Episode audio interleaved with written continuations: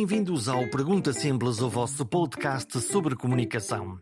Hoje o tema do programa é a liberdade, a liberdade, liberdade.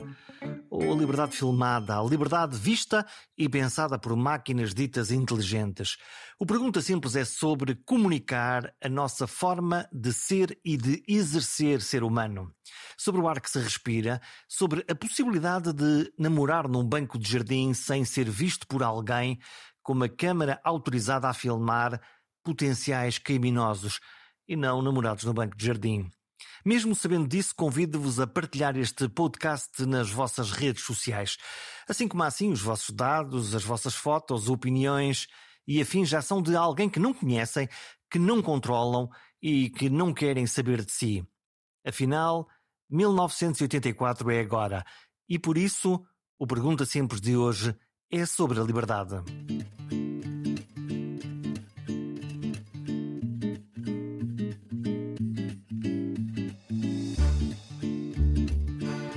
A expressão sorria está a ser filmado sempre me causou arrepios. Tenta usar o fino gume da faca do humor para anunciar que a minha imagem é agora de alguém e a minha liberdade individual se reduziu, se esfumou. Nas últimas semanas, a imprensa dá eco a um novo conjunto de leis que vai permitir mais câmaras, mais filmagens, mais observações em espaço público. Por exemplo, permitindo às polícias usar e ver as imagens das câmaras de vigilância, não só públicas, mas também privadas, com recurso à inteligência artificial, com recurso à recolha de dados biométricos, cor dos nossos olhos, o nosso sorriso, a nossa maneira de andar, quanto medimos, e a minha bolha de intimidade e liberdade acaba por ficar de súbito assim mais pequena. Nestes tempos em que a cada ameaça real ou comunicada com especial intensidade tem como consequência quase imediata uma nova regra, é difícil perceber o que nos está a acontecer a todos. Nos tempos de pandemia, esperamos tantas vezes pelas decisões do poder político até às três da tarde, sabendo que algo mudava na nossa vida, que algo mudava na nossa liberdade à meia-noite. Exceção por causa da ameaça do vírus, ou precedente para ficar em tempos normais. Levei estas inquietações até Miguel Prata Roque, jurista, professor da Faculdade de Direito de Lisboa e antigo secretário de Estado da Presidência do Conselho de Ministros. Esta é uma conversa sobre a liberdade, como entender as leis e como elas são percebidas pelos cidadãos.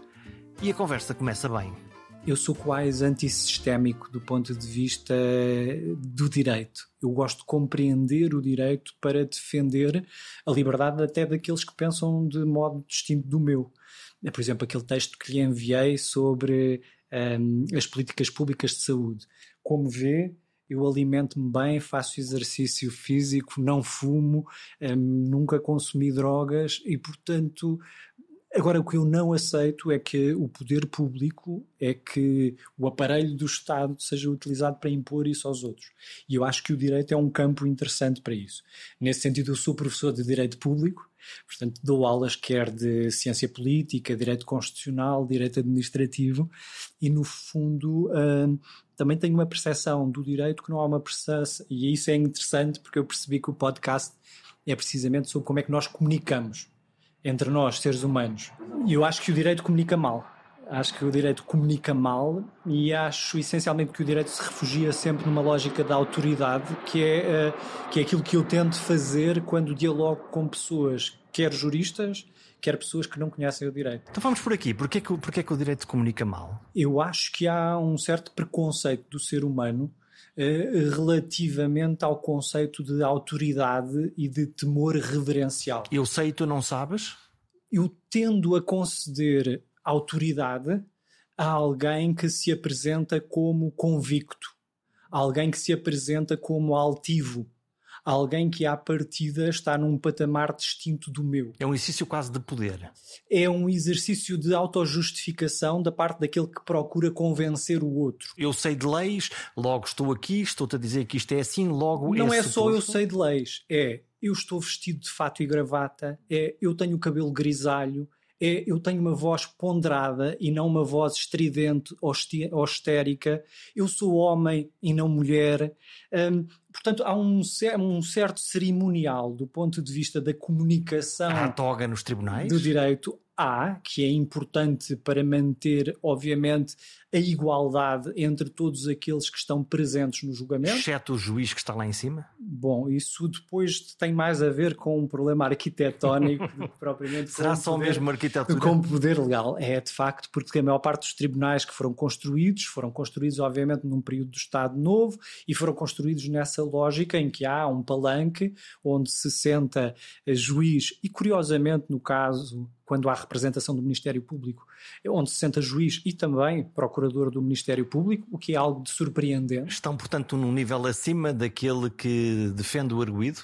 É, vamos ver, é, eu estou a falar da iconografia do regime, não estou a falar da realidade cotidiana. A prática que tenho como advogado, como professor de direito, é, obviamente não comprova isso os magistrados portugueses atuais, sejam eles magistrados judiciais, dos tribunais administrativos ou do Ministério Público, obviamente já não adotam essa postura, mas ainda se mantém esse traço cénico que acaba por revelar isso. Mas eu estava a falar até mesmo às vezes na relação entre o advogado e o cliente. Uhum. Hum, e, e, muitas das vezes nós, ao invés, não significa, obviamente, que quem tem conhecimentos jurídicos um, possa ser ultrapassado por alguém que não, que não estudou, que não tem conhecimento sobre a matéria e que se limita a expressar a sua opinião sobre o tema. A questão não é essa, mas o direito tem que ter a capacidade de falar, no fundo, tu lá com o destinatário. O direito passa também pela capacidade de convencimento, pela capacidade retórica, pela capacidade, no fundo, de estimular confiança naquele que nos ouve. Seja isto um cliente quando está perante um advogado, seja um juiz quando profere uma sentença, seja o próprio decisor político ou legislador quando aprova uma lei. O problema é que nós nos habituamos a confundir eh, respeito, a confundir no fundo, credibilidade com esse exercício gratuito de um temor reverencial. As pessoas temem o exercício do poder público. As pessoas temem ir a tribunal mesmo quando são apenas testemunhas, porque todo o cerimonial hum, é feito de certa forma para colocar o cidadão, a pessoa individual, num patamar distinto Portanto, cria-se uma tensão, cria-se uma tensão. Que às vezes é desvantajosa para o próprio processo comunicativo e para o próprio sistema. Porque eh, se um juiz, eh, eu vou dizer nestes termos muito, muito, muito livres, se um juiz atemoriza uma testemunha, terá menos certeza uh, da fidedignidade das declarações que são prestadas pela testemunha em tribunal. E isso também hoje em dia, felizmente, é praticado e no ensino no Centro de Estudos Judiciários, obviamente que é incentivada também a formação dos magistrados no sentido de perceberem como fazer esse diálogo, principalmente com vítimas vulneráveis como por exemplo com crianças, com idosos, com vítimas Aí de esse agressões. diálogo é diferente bem entendido, claro, e nesse sentido os juízes têm ainda uma maior especialização desse ponto de vista. Hum. Uh, mas eu falo até no próprio processo comunicacional entre aqueles que ensinam o direito e aqueles que aprendem o direito. Nós estamos aqui a conversar, espero não estar a cometer nenhuma inconfidência na própria Faculdade de Direito da Universidade de Lisboa, e muitas das vezes o processo comunicativo também acaba por ser feito muito desse exercício da autoridade, que é eu investigo esta matéria há vários anos, eu tenho produção científica sobre esta matéria, fiz investigações de mestrado, de doutoramento, e, portanto, esta é a opinião que deve ser validada. O direito deve servir precisamente, ele chama-se direito por isso, porque ele não está torto, porque ele não está dobrado, não está inclinado para uma das partes. Então, como é que se explica para um cidadão comum que, por exemplo, numa determinada lei que está em discussão pública ou que vai a um tribunal constitucional, que subitamente pessoas altamente qualificadas e que sabem eh, como é que as leis funcionam têm posições aparentemente eh, quase diametrais entre, entre a mesma coisa, pensam uma coisa e outra completamente diferentes. a, imagem, a imagem da justiça eh, assente na ideia de uma balança é de facto uma imagem muito feliz, icónica e de largos séculos. Essa ideia é a ideia de que há sempre argumentos em prol de determinada posição e contra-argumentos que devem ser ponderados a esse mesmo propósito. E, portanto, é normal que haja a possibilidade de, e essa é a função de, dos advogados, designadamente quando estão em tribunal e quando estão a ponderar as duas posições em conflito. E, portanto, eu não acho, não acho estranho que haja essa diversidade de. Sendo de que depois este, este saber ou esta decisão. Uh, uh parece que, que, que, a formação do consenso depois é mais difícil e nós, eh, no fundo, quase um jogo de futebol é. Então, digam-me lá quem é que ganhou, quem é que marcou mais golos, quem é que para em quem é que nós acreditamos. Isso implica também um juízo crítico das pessoas perante as leis ou as regras e sendo que nós, os comuns cidadãos, não temos esses instrumentos para, para entender completamente o que aconteceu. Vamos lá ver se eu consigo contribuir para esse processo comunicativo da justiça em, em primeiro lugar, as pessoas são sempre elas e as suas circunstâncias. Eu, eu posso dar um, e, portanto, é... um exemplo concreto que, que, vem na, que vem na imprensa no dia em que estamos a, a, gravar, eh, que é um título de jornal comprido, mas é um título. Tribunal arrasa projeto do aeroporto de Montijo. Até aqui eh, tudo bem, portanto o Tribunal aparentemente não gostou do, do, processo, mas, e esta é que é a parte para mim eh, divertida ou perplexa, que é, mas não o trava para já, porque a sua construção ainda não está iminente. E o cidadão fica a pensar: bom, então, mas se um tribunal pensa isto, se acha que há qualquer coisa que pode, eh, pode ser feita num determinado momento e que essa coisa não é certa, porque é que não faz agora já? Não é? E nos poupa esta. então vamos lá ver. Uh, o sistema norte-americano é um sistema que se funda muito nisso, na apreciação do caso concreto. Apreciamos o caso concreto, analisamos os precedentes, o que é que se fez em casos idênticos e tomamos decisão. E esse caso que o Jorge me coloca é um caso que me permite, de facto, fazer quase que uma introdução ao estudo de direito, que era aquilo que se calhar todos os cidadãos deveriam conhecer quando fazem o ensino obrigatório. Não estou a falar sobre ensino universitário, mas devia ser algo de ensino na disciplina de cidadania. Uma coisa básica. Sim. Então o que é que é preciso saber em primeiro lugar? Nós vivemos todos em comunidade e aceitamos abdicar das nossas liberdades, de parte das nossas liberdades, para termos maior proteção, para que os outros respeitem a nossa casa, porque senão as pessoas entravam em nossa casa, para que eu, quando circulo na rua com um telemóvel, não possa ser privado da propriedade desse telemóvel. Portanto, as pessoas aceitaram isso. E então o que é que decidiram? Decidiram concentrar em determinados órgãos três poderes muito diferentes. Um poder é aprovar as leis no fundo, é decidir como é que nós nos devemos comportar reciprocamente. As grandes regras. Certo. Depois isto divide-se entre Constituição e leis ordinárias. As leis ordinárias devem obedecer à Constituição. Mas este é o primeiro ponto. O primeiro poder é o poder legislativo. O, depois temos outro poder que é o poder executivo. O legislativo que nós oferecemos aos deputados na Assembleia da Exato, República. Exato, aqui em Portugal, à, à Assembleia da República, aos parlamentos em sentido amplo. Depois temos o executivo, ou seja, o governo, que no fundo o que é que faz? Aplica essas leis, garante que elas são cumpridas, certo? Porque não basta a lei dizer tu tens direito a subsídio de desemprego. E onde é que ele está? Claro, se não houver uma administração pública que vá verificar se a pessoa preenche as condições do, do subsídio de desemprego e se depois der a ordem bancária para a transferência, a pessoa, a pessoa não tem esse direito concretizado. Isto é o poder executivo. O poder executivo não pode fazer aquilo que o legislador faz e o legislador não pode fazer aquilo que o poder executivo faz. Portanto, já fizemos aqui uma divisão de poderes. Dois. E depois ainda há o outro mais importante, que é o poder judicial, que é o poder de controlar se o legislador e o administrador estão a cumprir as leis e, no caso do legislador, se está a cumprir a Constituição. Certo?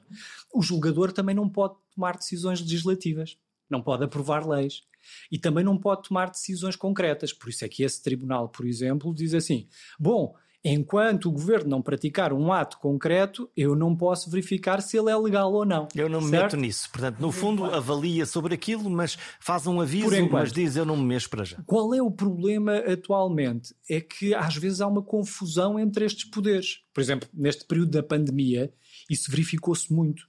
O que é que acontece? A Constituição diz assim: os direitos, liberdades e garantias só podem ser restringidos, ou seja, limitados, por lei da Assembleia da República.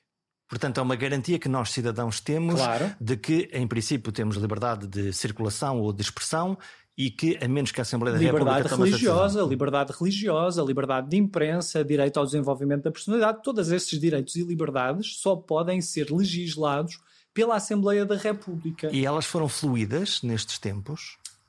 Que, é que o que é que aconteceu neste caso? Claro que nós vivemos durante um excessivo período de tempo em estado de emergência, que é um mecanismo excepcional que a própria Constituição estabelece em casos de agressão externa seja essa agressão, uma agressão armada de uma potência estrangeira. Portanto, se os espanhóis nos decidissem invadir, então aí seria um modelo em que podemos. Sim. Só que desta vez, não. Desta vez nós temos uma ameaça. Uh, que séria. é uma catástrofe natural, que é outro fundamento também para a aplicação do estado de emergência. Podemos olhar para o calendário. Antes do estado de emergência, uh, mandaram-nos todos para casa e houve desde logo um conjunto de restrições à nossa liberdade, mesmo sem essa declaração. Bom, isso também não é, não é verdadeiro, não é verdade. Mas lá ver, qual foi o problema aqui?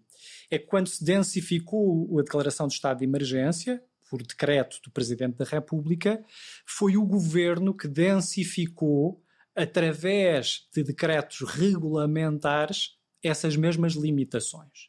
Acontece que, e eu agora não quero ser muito técnico, nem mais uma vez nós devemos comunicar de forma simples, qual é o problema de ser o governo a legislar e não ser a Assembleia a legislar? É que na Assembleia estão representados todos os portugueses mesmo os partidos que são minoritários. E, portanto, tem uma legitimidade maior. É por isso que há uma separação de poderes entre poder legislativo e poder executivo. O governo, neste momento, eh, tem apenas o apoio formal de um partido, o Partido Socialista, ainda que por via de acordos parlamentares e de votações eh, casuísticas, outros partidos do espectro parlamentar apoiem medidas concretas do governo. Portanto, o que aconteceu é que houve um estado de emergência, e esse estado de emergência é eh, quase que um enquadramento geral sobre as coisas, mas depois as regras concretas de como é que se interpreta essa, essas restrições foram feitas eh, caso a caso, ou momento a momento. Por exemplo, sei lá, o número de pessoas que podem ir ao café ou ao restaurante, isso, uh, isso. ou se podemos sair de Lisboa ou não poder sair de Lisboa neste fim de semana, ou à terça-feira ou à quinta-feira. Isso mesmo. Eh, eu, em primeiro lugar, tenho que ser justo. Também houve alguma evolução do ponto de vista desses decretos. Obviamente, quer o Presidente da República, quer o Governo, quer os parlamentares foram surpreendidos por esta uhum. pandemia e, portanto, tiveram que se habituar a uma nova situação. Foi apenas a segunda vez que foi decretado estado de emergência e foi a primeira vez que o estado de emergência foi protelado e prorrogado por tantos períodos e, portanto, próprios, os próprios decretos presidenciais depois foram evoluindo, foram passando a ser mais minuciosos. Mas qual é o problema disto? É que, repare, porque é que surgiu o princípio da separação de poderes em direito, dizendo há um que aprova as leis, há um que as aplica e há outro que controla se elas estão ou não a ser bem aplicadas? É porque houve um período histórico em que esses poderes estavam concentrados numa só pessoa, no monarca fosse o monarca, o rei, o imperador, o czar, e aí houve um risco de arbítrio, porque todos nós sabemos isso de experiência feita em qualquer momento da nossa vida, quando há alguém que tem o poder de fazer tudo ao mesmo tempo, há um maior risco de arbitrariedade. Dá-me mais jeito de fazer assim ou fazer ao contrário, e por isso foi, foi necessário haver essa separação. Os Estados democráticos vivem disso, da separação de poderes. E dessa tensão das garantias, dessa tensão, dos freios e contrafreios, de haver pessoas com opiniões contrárias. É bom que o presidente discorde do Parlamento e do governo e reciprocamente, porque isso é uma forma de nós controlarmos e de sermos mais exigentes do ponto de vista das decisões políticas que são tomadas. Então, e estas regras foram proporcionais e justas? Este, então, é dos problemas mais dilemáticos do direito, que tem a ver eh, tem a ver com o confronto que o direito tem sempre entre, por um lado, o medo e, por outro lado, a coragem. E o direito, ao mesmo tempo, estimula e protege o medo, mas também, ehm, também elogia a coragem e promove a coragem. O que é que eu quero dizer com isto? Eu diria que há dois princípios que hoje em dia se encontram muito em tensão. Um deles é o chamado princípio da precaução ou da prevenção do risco. Todos nós ouvimos dizer isso. Há quem diga assim: a cautela deve-se evitar este comportamento. Ouvimos isso de epidemiologistas, de médicos de saúde pública, de políticos ao longo que é que destes anos da pandemia. Portanto, vamos proteger-nos desta maneira. Este é um princípio que se aplica, por exemplo, muitas das vezes ao direito do ambiente e à conservação do património e dos recursos humanos, perdão, dos recursos naturais, porque faz sentido. Se eu não sei se determinada medida governativa vai, por exemplo, esgotar uma serra, uma floresta, uma jazida de petróleo, pelo simples não, não pelo faço. sim, pelo não, não faço. Isto é o princípio da precaução. Mas por outro lado, eu tenho também o princípio da proporcionalidade, que me diz assim: eu só posso restringir direitos na medida do estritamente necessário para proteger outro direito. Senão isto bloquearia tudo. Porque senão hum, nós, à força do medo, deixávamos de viver. Uhum. À força do medo, deixávamos de ter liberdade de expressão. Deixávamos de ter liberdade de culto religioso. Deixávamos de ter liberdade hum, de, circulação. E uma coisa é a restrição, outra coisa é a restrição desproporcionada uhum. desse mesmo direito. Quase. Quem está em melhor condição de fazer esse juízo, peço desculpa, Jorge, a meu ver, é o Parlamento. Uhum. Porque o Parlamento é que é mais representativo e da tem, comunidade. E tem visões tem uma visão transversal. mais seguritárias ou mais liberais conforme olham o mundo. Mais uma vez, também há essa, mesmo do ponto de vista da ciência política, se nós pensarmos bem, eu, eh, aqui na Faculdade de Direito, dou aulas de ciência política. E nós também conseguimos fazer essa destrinça entre aquilo que são movimentos conservadores e movimentos progressistas. Os conservadores valorizam mais o receio, o receio da inovação e permeiam, portanto, mais a segurança jurídica. Os progressistas, pelo contrário, aquilo que entendem é que o movimento da humanidade é um movimento no sentido da criação, da melhoria das condições de vida e isso justifica sacrificar o medo. E, portanto, devíamos estimular mais e que eles pudessem fazer mais. Eu estou, por exemplo, a olhar entre os Estados Unidos e a Europa, por exemplo.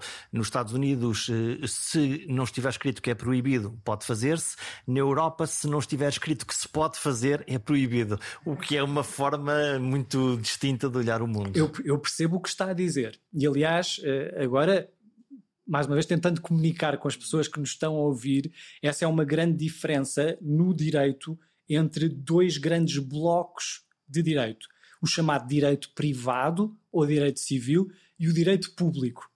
No direito civil, no direito privado, ou seja, no direito das empresas, no direito do comércio, no direito da família, qual é o princípio que vigora? É se não estiver proibido, é permitido. Esta é a principal regra. Portanto, se eu me quiser casar com alguém e isso não estiver proibido, eu caso. Se eu quiser fazer um negócio e não estiver proibido, eu faço esse negócio. No direito público, a ideia é precisamente a inversa, que é os, os órgãos públicos só podem fazer aquilo que está expressamente previsto na lei, precisamente para lhes limitar a arbitrariedade, o exercício do poder. Só que depois essa abuso. limitação cai sobre nós cidadãos, porque eh, quando de vez em quando batemos à porta dos órgãos públicos, seja para conseguir uma licença para fazer uma casa ou outra coisa qualquer, uh, isso depois serve de uh, bloqueio ao que se pode fazer ou não, como boa desculpa, ou, ou faz sentido? Esse, é, esse também é um exemplo muito, uh, muito evidente, e há pouco o Jorge estava a falar da diferença entre o sistema anglo-saxónico, norte-americano e o sistema europeu, e de facto eu diria que há uma grande diferença que é esta. No sistema norte-americano, se calhar, eh, não há uma hiperregulamentação como existe por força do direito da União Europeia, em regra, nos vários Estados europeus, não existe essa hiperregulamentação. Mas depois, quando ocorre um ilícito, imagina, uma empresa não tem regras, vamos imaginar que não existe em determinado Estado norte-americano regras sobre segurança na construção de um edifício e essa empresa comete uma infração de acordo com as regras técnicas porque constrói mal o edifício, porque utiliza maus materiais. Se ela comete esse ilícito e causa danos, os tribunais norte-americanos caem em cima dessa empresa e condenam-na a indemnizações inacreditáveis. Portanto, é, uma, caso, um peso, é um peso sobre a responsabilidade posterior. Certo, há duas abordagens. Há uma abordagem, há uma abordagem preventiva e uma abordagem repressiva. O que acontece às vezes no, em Portugal e na maior parte dos Estados europeus é que há uma hiperregulamentação, mas depois há uma incapacidade do aparelho público de garantir que essas leis são cumpridas. É que não basta fazer uma lei muito bonitinha Não me basta ter regulamentos técnicos que densificam tudo o que posso ou não posso. Eu vou-lhe dar um exemplo. Aqui há uns tempos tive uma cliente minha que, no período de verão, decidiu pôr uma piscina movível que comprou na internet num pátio que tinha aqui em Lisboa. E para que essa piscina assentasse, como a piscina tinha muita água, para assentar bem a piscina, ela tirou um bocadinho de terra e pôs a terra num, num, uh, uh, num pátio vizinho que estava abandonado, mas com apoio do proprietário, com autorização do proprietário. E foi o fim do mundo. Uma vizinha não gostou da piscina, fez queixa à Câmara Municipal de Lisboa, os inspectores apareceram lá e inventaram 30 por uma linha dizendo que isto era uma operação urbanística. Porque a colocação, porque a retirada de terra para o que uma piscina um insuflável com água, não sei que lhe diga. Hum. O que é certo é que nós vivemos numa sociedade muito hiperregulamentada, mas não é só por vontade de quem decide, não é só por vontade é do também governante. por nossa culpa é enquanto nossa cidadãos. Culpa. Portanto, no fundo, a, mesma vizinha que se calhar fez uma fotografia para pôr no post, um post no Facebook para incendiar as redes, decidiu também fazer queixa ao fiscal das finanças, da, da, da Câmara Municipal. Sim, porque é que eu digo que é por nossa, porque é que eu digo que é por nossa culpa? Uh, eu recordo-me, eu, neste, eu tenho 43 anos e recordo-me quando era criança, uh, quando era inverno chovia, uh, quando era verão fazia calor. E agora tem dias. Hoje em dia. Também é verdade. Mas o que eu vejo hoje em dia é alertas da proteção civil no inverno porque vai fazer frio no próximo fim de semana. E alertas da proteção civil no verão que vai fazer calor no próximo fim de semana nós estamos a viver também um mundo um, de excessiva preocupação, de excessiva hiperregulamentação, uh, de tratarmos uh, fenómenos que são fenómenos normais da vivência humana, espaços de liberdade de todos nós e tentarmos regulamentar todos esses espaços. Isso é também fruto, claro, da urbanização. Ou seja, de nós termos abandonado o campo e nos termos concentrado em cidades como somos muitos a viver em pouco espaço, é necessário mais regras para disciplinarmos, obviamente, a nossa convivência cotidiana. Hum, já que nós estamos a falar de, de regras, hum, eu fui, apanhei-me nos últimos meses a descobrir que às três da tarde eh, o governo decidia que alguma coisa mudava para a meia-noite ou para amanhã de manhã e daqui a uma semana se calhar a regra era diferente e depois eh, outra coisa qualquer. E eu hoje pergunto-me quais são as regras mesmo que eu tenho que cumprir para fazer tudo bem como um bom cidadão? Bom, essa é Onde uma... é que entra a previsibilidade da nossa vida? É, essa é uma pergunta que me tem inquietado muito ao longo destes últimos meses, de facto, porque há um traço essencial eh, de qualquer sistema democrático, eh, daquilo que nós chamamos Estado de Direito, é um Estado em que eu posso prever à partida Quais são as regras que se me aplicam? O Estado de Direito pressupõe que os poderes públicos estão obrigados a cumprir aquilo que a lei determina. Não é Estado de Direitos. Não precisamos ter direitos individuais. Direito enquanto regra. Direito, isso. O Estado de Direito é um respeito pelo princípio da legalidade. E esse princípio do Estado de Direito pressupõe também o chamado princípio da segurança jurídica, que é a ideia de que eu, quando tomo uma decisão, eu tenho que estar consciente, tenho que ter a possibilidade teórica de saber que estou a praticar o mal, que estou a praticar algo de errado. Porque senão eu não posso ser censurado por isso. Senão o Estado, o direito, os tribunais não podem censurar por estar a adotar uma conduta que, no fundo, não é alvo de um juízo de censurabilidade. E, e é isso que é essencial no princípio da segurança jurídica, que é quando eu pratico um facto, eu tenho que saber que esse facto não está conforme ao direito. Eu depois posso sujeitar-me às consequências de praticar esse facto. E de facto, ao longo da Tem pandemia. Tem que haver quase uma noção moral de que eu estou a fazer aqui alguma coisa que vai contra a regra de convivência. Diria comum. moral porque não gosto de confundir moral com uhum. direito, mas percebo a sua percepção. Eu diria psicológica, uhum. emocional, volitiva. Eu, quando tomo a minha decisão, essa decisão tem que ser voluntária, mas tem que ser também uma decisão informada. Porque não é normal que, imagine, por exemplo, uh, que agora entendia-se dizer que quem não tivesse cumprimentado as pessoas com os nós dos dedos no último ano e meio estava a cometer um crime de propagação de vírus. Estávamos todos. Certo?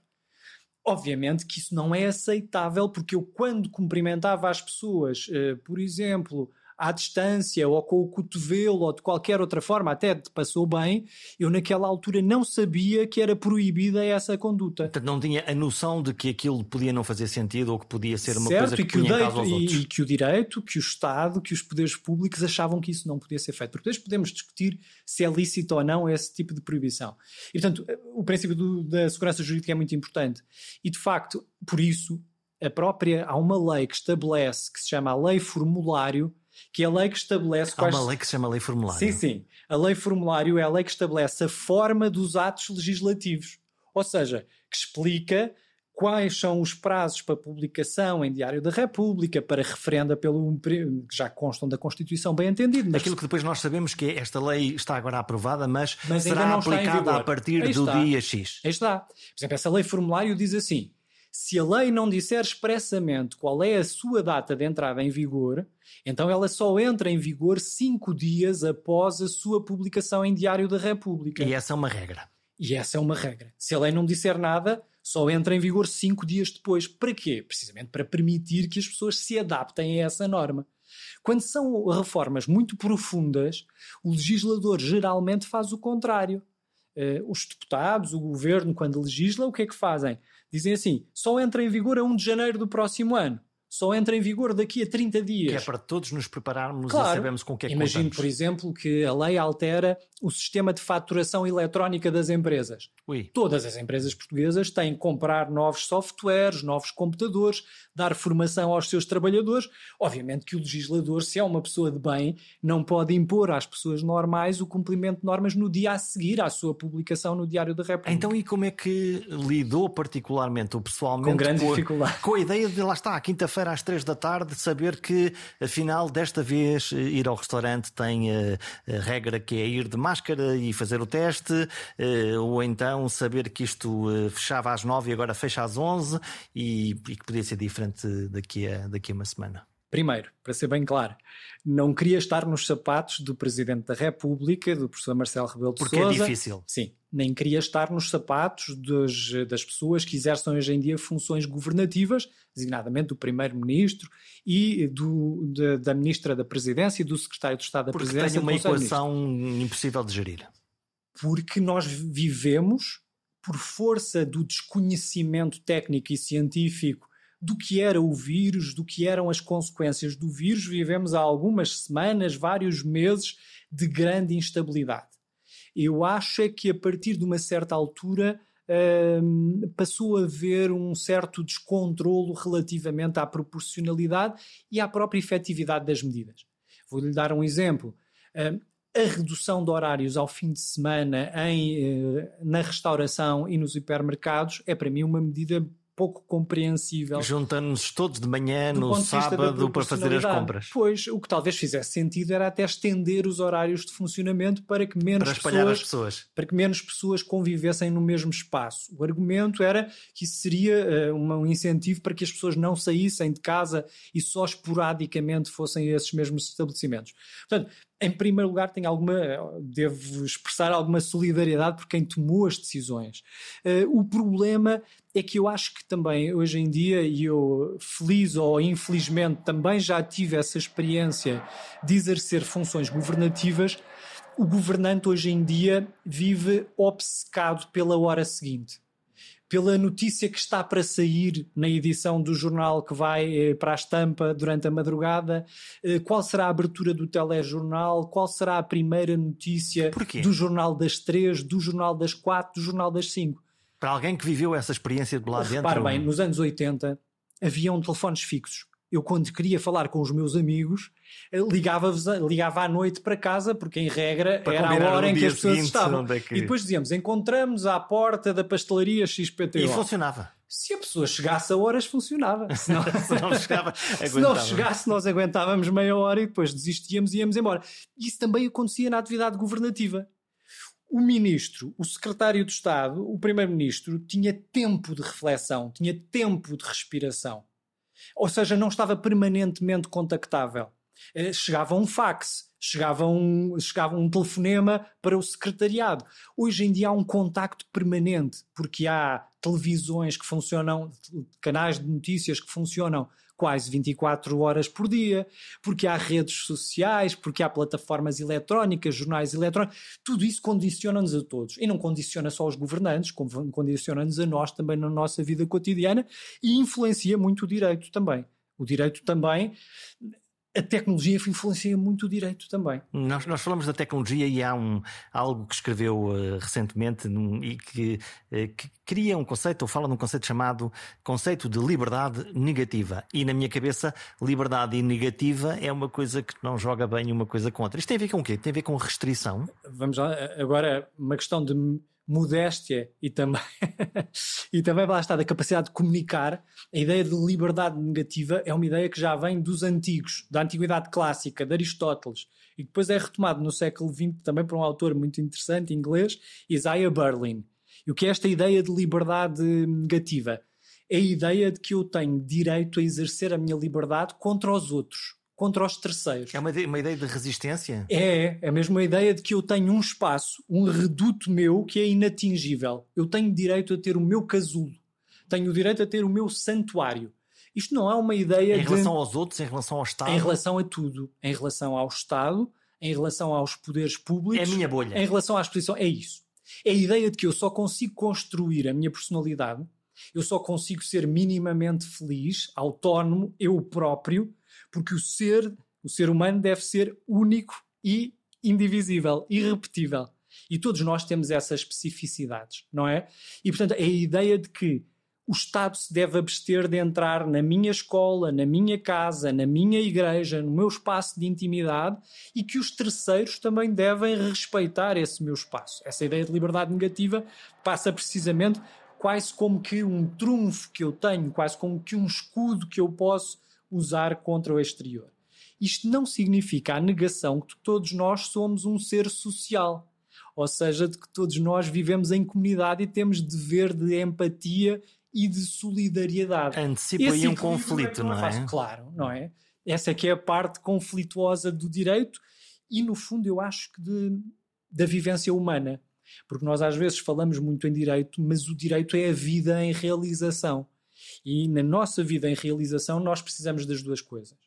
Precisamos de uma tarde em que estamos sozinhos em nossa casa a ouvir música ou em que estamos sozinhos a olhar para o mar e a tirar apontamentos. Já posso complicar E precisamos isto. um espaço de amizade, de trabalho, de convivência, de socialidade. E então, e como é que nós uh, compatibilizamos o facto por exemplo, nas grandes cidades, de estarmos a plantar câmaras de videovigilância para prevenir o crime, o que faz todo sentido, ninguém quer o crime, e por outro lado, essas mesmas câmaras uh, uh, apanham o jovem casal que está a namoriscar no, no banco de jardim. Esse, essa é uma dimensão que me tem preocupado muito também como pessoa, como cidadão e também como jurista nos últimos tempos. 1984 cumprido, não é? É. É, é, e, e há uma questão que é esta: nós estamos a caminhar para um mundo em que errar é proibido, em que fazer mal é proibido. Ora, o erro, eu acho que é o principal, a principal espoleta, a principal, eh, o principal despertar do progresso, da criação. Nós só conseguimos fazer melhor depois de errarmos. Mas hoje em dia, todos nós escondemos que erramos todos nós escondemos que estamos nervosos antes de dar uma entrevista, antes de proferir uma conferência, antes de dar um concerto, antes de jogar um jogo de futebol. Todos nós colocamos eh, fotografias no Instagram e noutras redes sociais parecendo sempre felizes, sorrimos de, propósito para a câmara ou para o vídeo instantâneo que estamos a publicar e depois voltamos à nossa mesa de jantar eh, taciturnos, mal dispostos, a não gostar da comida que estamos a comer. E, e isso é, e desse, do, desse ponto de vista, para mim, é muito preocupante. E, de facto, o problema da videovigilância, a meu ver, é que é um mecanismo excessivamente intrusivo para as vantagens que ele comporta. Porque não há maneira de filtrar e de, de, de ver o que é que é o bom e o mau. Para já, obviamente. É uma rede, no fundo, quase, uma rede que vai, vai, vai, vai apanhando. O... Obviamente que esses sistemas de videovigilância são controlados pela Comissão Nacional de Proteção de Dados, existe, legisla... existe legislação específica sobre a possibilidade de colocação dessas mesmas câmaras de videovigilância em espaços públicos. Ainda aqui, recentemente, na cidade universitária, foram colocadas câmaras de videovigilância, até porque houve vários episódios de crimes de violação, de, agregação, de, de agressão sexual e de roubo e furto, eh, praticadas, por exemplo, durante a noite aqui nas imediações da cidade universitária. Dir-me-á, o valor da segurança justifica o uso dessa mesma tecnologia. O problema é que depois é a intrusividade, que é eu não poder. Eh, eu agora estou a pessoalizar, mas sem pessoalizar, porque nem sequer tenho um cão. Mas é eu poder sair à rua de pijama para passear o meu cão. E se viver em determinados bairros da cidade de Lisboa, já não posso sair de pijama para passear o cão porque, porque sou filmado e alguém está a ver. E essa compatibilização entre a necessidade de proteger a segurança, mas ao mesmo tempo o respeito pelas várias liberdades, às vezes não é fácil. E também, muitas das vezes, um, o, o próprio legislador também se demite disso. Ou seja, adota conceitos muito genéricos, muito indeterminados. Que podem ser aplicados a tudo conforme a, a regra depois Que depende, de facto, da, da aplicação dessa mesma. É, depende dessa norma, da aplicação dessa norma ao caso concreto. Depois é o agente da autoridade, coitado, que vai ter que decidir se aquela lei, que é abstrata, pode comportar ou não a restrição da liberdade do cidadão.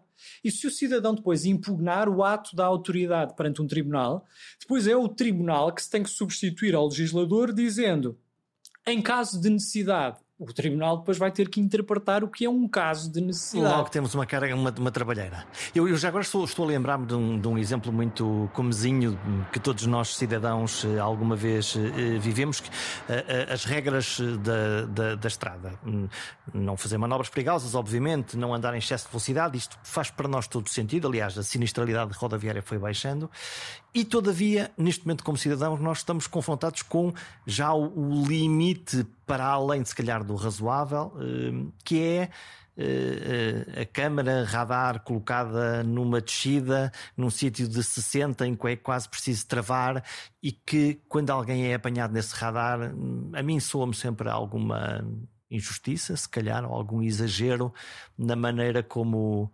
como, como fui perseguido. Lá está, hoje está-me a dar a oportunidade de facto de comunicar facilmente com as pessoas que não estão habituadas a este jargão porque há muito tempo que em direito administrativo nós identificamos esse seu exemplo como um exemplo de ilegalidade. Eh, e aliás. Todavia. Espere. E aliás, ele é classificado com um nome que é precisamente a categoria de desvio de poder, que é quando a administração pública toma uma decisão não para prosseguir a finalidade que a lei visou, mas para prosseguir uma finalidade completamente distinta dessa. Ou seja, a administração pública até está a cumprir a lei, porque a lei permite o controle de velocidade e proíbe a velocidade em excesso, mas está a utilizar esse radar de velocidade para prosseguir uma outra finalidade. Qual é a outra finalidade que intuímos? É a arrecadação de receita, não é? Porque é que o Código da Estrada diz que deve ser feito o controle de velocidade para evitar acidentes rodoviários e, portanto, para proteger a vida de todos o nós. Que faz sentido para qualquer cidadão. E os bens que circulam. Uhum. Faz sentido para qualquer pessoa. Portanto, à partida, a colocação de um radar, eh, de uma câmara de videovigilância para detectar essas infrações é perfeitamente admissível, desde que ela seja perceptível por parte do cidadão que está a circular nessa via. Se eventualmente houver uma tentativa de ocultação, imagino, é um exemplo de escola, imagino que há um comandante-geral de polícia que diz o nosso nível de cobrança de receitas de coimas rodoviárias este ano está péssima. É dezembro. Vamos melhorar isto. É dezembro ainda só cobrámos 20% do que estava no orçamento de Estado. Vamos lá melhorar isto durante o mês de dezembro. Obviamente que esse é o exemplo claro de uma ilegalidade, de um desvio de poder em sentido técnico. Ou seja, a administração pública estaria a aplicar a lei, a apanhar a lei, para a utilizar para uma finalidade distinta daquela que foi visada pelo Código da Estrada. Então, a minha Portanto, pergunta. Fico, apesar de tudo, fico mais tranquilo. Sim, o direito, a, a, tem, a minha o direito pergunta... tem formas, apesar de tudo, a minha de evitar essas monstruosidades. É como, como é que, mesmo em casos em que se detecta esse uso, eh, se calhar exagerado, porque é que isso não é corrigido? Isto é, porque é que o sistema não tem mecanismos que que impeçam isso e que, e que se tornem regra boa. No fundo, no fundo é um bocadinho essa, essa a pergunta. Eu também não sei se isso será muito justo com o sistema. Eu sei que hoje em dia está na moda fazer tremer o sistema dizer que Sim, aparecem os comentários viemos, nas redes sociais. Viemos para desmontar o sistema, somos antissistémicos, queremos uma nova república. Não sei se isso tudo é necessário. É, é uma reação Eu também. Eu sou sempre mais favorável ao aperfeiçoamento. Porque repare bem, ultimamente, quer a PSP, quer a GNR comunicam diretamente com os cidadãos através das redes sociais e procedem até à divulgação pública dos locais onde estarão instalados Portanto, para os ditos radares de velocidade. Bom. Sim. Qual é o objetivo da comunicação? Faz muito bem. A GNR e a PSP são de louvar, aliás, quando divulgam esses mapas de colocação dos radares de velocidade, porque o principal objetivo é as pessoas saberem que aquele é um troço da estrada perigoso, onde habitualmente há acidentes, e que, portanto, a velocidade está a ser controlada, precisamente para prevenir a lesão de bens jurídicos mais importantes. Portanto, desse ponto de vista, cá está um exemplo em que isso sucede. Mesmo em relação aos radares de velocidade, agora não, acabamos por ficar fechados neste, neste tema, mas, por exemplo, existe um despacho normativo que exige também a inspeção periódica dos radares de velocidade pelo Instituto Português de Qualidade, de ano a ano, para garantir para que, garantir que ele está a funcionar uh, exatamente. Algo e que, que medição nós é não controlamos e que quase nos uh, distraímos disso. Estamos todos nos Facebooks, Instagrams, Twitters e por aí fora. E uh, o mundo está a juntar um acervo de dados absolutamente extraordinário que nós não controlamos, que nós eh, partilhamos, é um facto, e não partilhamos só quem somos, onde estamos, de que é que gostamos, uh, e com coisas tão bizarras como, mesmo não fazendo uma pesquisa no nosso telefone, o estarmos aqui os dois a falar sobre o podcast, provavelmente logo quando fizermos uma pesquisa vão aparecer umas coisas sobre podcasts. Certo. Estão-nos a ouvir? É verdade. Eh, e eu acho que é estranho que os eh, cidadãos, que as pessoas comuns não se inquietem com isso.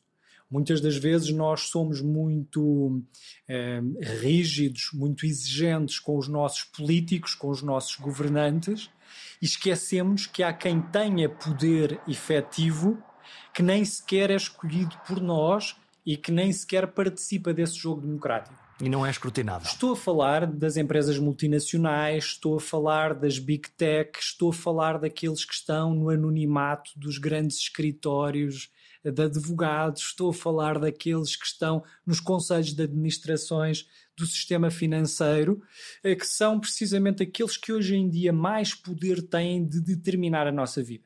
Por exemplo, uma empresa tecnológica que nos fornece sistemas de comunicação sabe onde é que nós circulamos nos últimos 15 anos da nossa vida.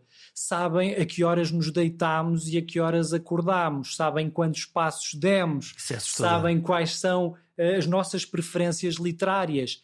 E mais do que isso, ganham dinheiro com esses dados, porque vendem esses dados a outras empresas que depois nos enviam propaganda, publicidade Portanto, e lucram nós. com isso. Uhum. Portanto, obviamente, quando eu não pago por determinado serviço, estou a pagar de certo de outra forma. Quando eu utilizo uma plataforma eletrónica que é teoricamente gratuita, obviamente que o próprio produto dessa plataforma sou eu. Mas nós não, não temos essa dizer, noção, não é? Pronto, eu não estou a dizer que não usemos tecnologia e que não, usamos, não usemos uh, uh, plataformas eletrónicas e redes sociais. Temos é que ter consciência dos riscos dessa mesma utilização. O que eu acho estranho é que o Estado se preocupe pouco com isso. E não regula, não é? Ou certo. não discute essa regulação Porque sobre isso. Nenhum de nós aceitaria, se nós soubéssemos que o Ministério da Administração Interna, que o Ministério da Saúde tem acesso a dados nossos como o que é que nós comemos na pastelaria da esquina, o que é que nós lemos, o que é que nós compramos na farmácia. Era o fim do mundo. Obviamente que havia um levantamento geral. Mas neste momento há empresas privadas que não têm qualquer forma de controlo, de regulação pela nossa parte e que têm toda essa informação a nosso propósito. E, portanto, eu acho um pouco estranho, de facto, que os políticos, que os legisladores não se inquietem com isso. Progressivamente começam a surgir, obviamente, tentativas de regular essas questões. Uh, existe no plano da União Europeia um instrumento muito importante, o Regulamento Europeu de Proteção de Dados, que deu muito brado, mas que também deve ser franco, criou muita burocracia e talvez tenha conseguido poucos dos objetivos a que se propôs, porque essa, esses dados pessoais e essa informação continua a circular livremente. Uh, basta ver que em qualquer site onde nós entremos, uh, pedem-nos logo tudo. a autorização uhum. e, claro, nenhum de nós está a perder tempo a abrir as, cada uma das especificidades da lista de validações que fazemos ou não fazemos. Mesmo que façamos, é muito difícil, por exemplo, o chamado direito ao esquecimento digital. Eu, enquanto indivíduo, tenho direito a que informações minhas sejam apagadas Apaguem da internet. Lá tudo que é meu. Mas isso é prática, para já é tecnicamente impossível, porque o que acontece é a possibilidade de proibir que os motores de busca refiram essas Mas a referências. pegada continua lá. A pegada continua lá. Sim. E vamos lá ver. Eu não tenho dúvidas que nós, em Portugal e no espaço europeu, vivemos em plena liberdade e em plena democracia mas nada, esta ideia de que o Fukuyama é que tinha a ideia do fim da história, a ideia de que o capitalismo e a democracia liberal tinha triunfado sobre os totalitarismos e que, portanto, a partir de agora só tínhamos este sistema, que era o sistema assente no capitalismo de mercado, seja essa economia mais social ou não, e na ideia então de um Estado liberal e democrático. Eu acho que os ventos da história têm demonstrado o mesmo, o, me, o contrário, perdão. Se nós olharmos para a política geoestratégica comparada, vemos precisamente o contrário, a emergência de Estados autoritários, se não mesmo totalitários. E o risco desta informação nossa, pessoal, cair nas mãos, imaginem, agora nós estamos a passar pela experiência do Afeganistão e a perceber que, por exemplo, os dados biométricos que os intérpretes e que o pessoal afegão que colaborava com as tropas norte-americanas e de outros estados que estavam no Afeganistão podem ser usados contra eles. Podem ser usados contra eles, porque há impressões digitais, porque há fotografias da íris, porque há a possibilidade de saber quem são as pessoas, o que fizeram e de, por via eletrónica saber onde estavam, quanto tempo, com quem estavam. Este é um exemplo claro em que a emergência de um líder autoritário pode fazer com que essa informação seja utilizada para destruir os opositores desse mesmo regime autoritário. Eh, e para perseguir, obviamente, os cidadãos comuns também. E isso é algo de inquietante e que todos nós devemos também eh, ter como inquietante. Fechamos aqui esta nossa conversa. O que é que nós, como cidadãos, temos que fazer para nos eh, prepararmos ou protegermos melhor para exatamente para, para garantir que esta nossa bolha da individualidade possa ser garantida e nós consigamos perceber melhor o mundo que nos, que nos rodeia? Olha, eu vou ser o menos técnico possível e, e o menos jurídico possível. Eu acho que, em primeiro lugar, temos que nos autoconhecer. Temos que aprender quem somos temos que perder preconceitos e decidir experimentar. Era por isso que eu há pouco estava a dizer que nós não devemos ter medo de errar. Nós devemos, se queremos eh, mudar de vida e passar a ser cozinheiros, que sejamos. Se queremos aprender, aprender a patinar, aprender a cantar, que o façamos. Eu acho que o primeiro passo é nós estarmos confortáveis com a nossa própria individualidade. E desse ponto de vista, o que me preocupa é que o direito, é que o ordenamento jurídico, é que os poderes públicos não nos deem essa liberdade suficiente. Porque repare, nós vivemos hoje em dia num mundo em que vivemos para trabalhar e vivemos apenas para criar valor, vivemos apenas para ser produtivos. Hoje em dia, não ser produtivo é ser preguiçoso, é ser indolente, é ser indolente. Não é ser criativo, não é ser genial, não é ser feliz. E, portanto, o que nós devemos exigir, eu acho, dos nossos tribunais, dos nossos políticos, dos nossos deputados, é que nos deixem ser felizes e que contribuam também para essa felicidade, atenuando esta pressão da sociedade contemporânea que está sempre a exigir mais e mais e mais de nós. Um, o pouco às vezes basta, o mediano às vezes basta. Voltamos aos filósofos, ao conhece-te a ti mesmo de Platão e de Sócrates, e então revisitemos até o portuguesíssimo Agostinho da Silva, o filósofo da liberdade. Por certo, o site ensina.rtp.pt tem um magnífico acervo com várias entrevistas notáveis com Agostinho da Silva. Agostinho da Silva que nos escreve: O homem não nasce para trabalhar, nasce para criar, para ser o tal poeta à solta. Pensem nisso, avisem os amigos e voltem para a semana.